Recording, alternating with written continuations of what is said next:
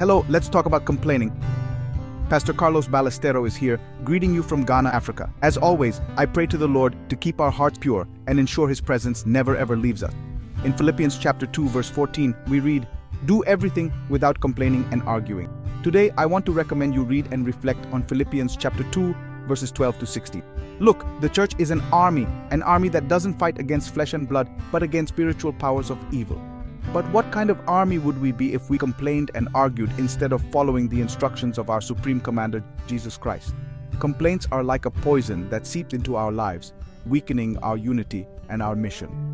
As the apostle Paul said in 1 Corinthians chapter 10 verse 10, do not grumble as some of them did and were destroyed by the destroyer. Complaints not only distract us from our path, but can also lead us to our own destruction. Let's remember the children of Israel. Despite God's blessings and deliverance, they started to complain when they faced difficulties in the mm-hmm. desert. And what was the outcome?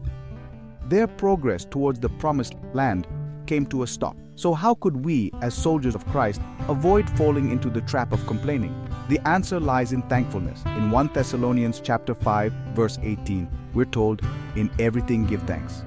For this is the will of God in Christ Jesus concerning you. Gratitude helps us to focus on God's blessings instead of focusing on our difficulties or what we want done. But what if problems seem overwhelming? Let's recall Jesus' words in John chapter 16, verse 33. In the world ye shall have tribulation, but be of good cheer. I have overcome the world. Our Savior has already won all our battles, and instead of complaining, we should trust in Him. Today, let's take some time to check our hearts and attitude. Have we fallen into the trap of complaining? If so, let's confess this sin to God and ask for His forgiveness.